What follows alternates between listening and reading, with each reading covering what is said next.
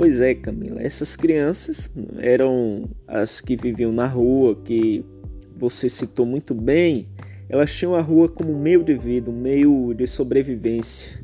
E se formos analisar isso, ocorre até os dias atuais, não é?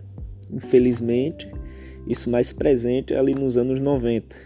Mas esse trabalho era para ajudar sua família, ter é, a sua criação e tudo.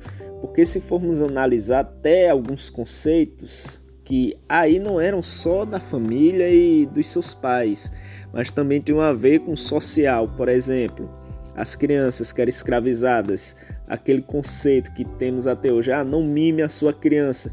Isso tem uma certa origem, não é? Quando é, os pais dessas crianças faziam cânticos, tinham todo cuidado, não é? Não era, a gente vê assim, não era nada demais, não tinha nenhum mimo ali. Já o filho da casa grande era tinha até é, o rei na barriga, é, desprezava os escravizados, batia e tudo, mas não tinha essa concepção de mimo. Por aí a gente vê, né, aonde se surgem essas coisas. Então esta criança negra, né, ou era colocada no mundo do trabalho, podemos dizer assim, né, pelo sistema, ou aceitava as normas, né, do sistema obrigatoriamente como meio de sobrevivência.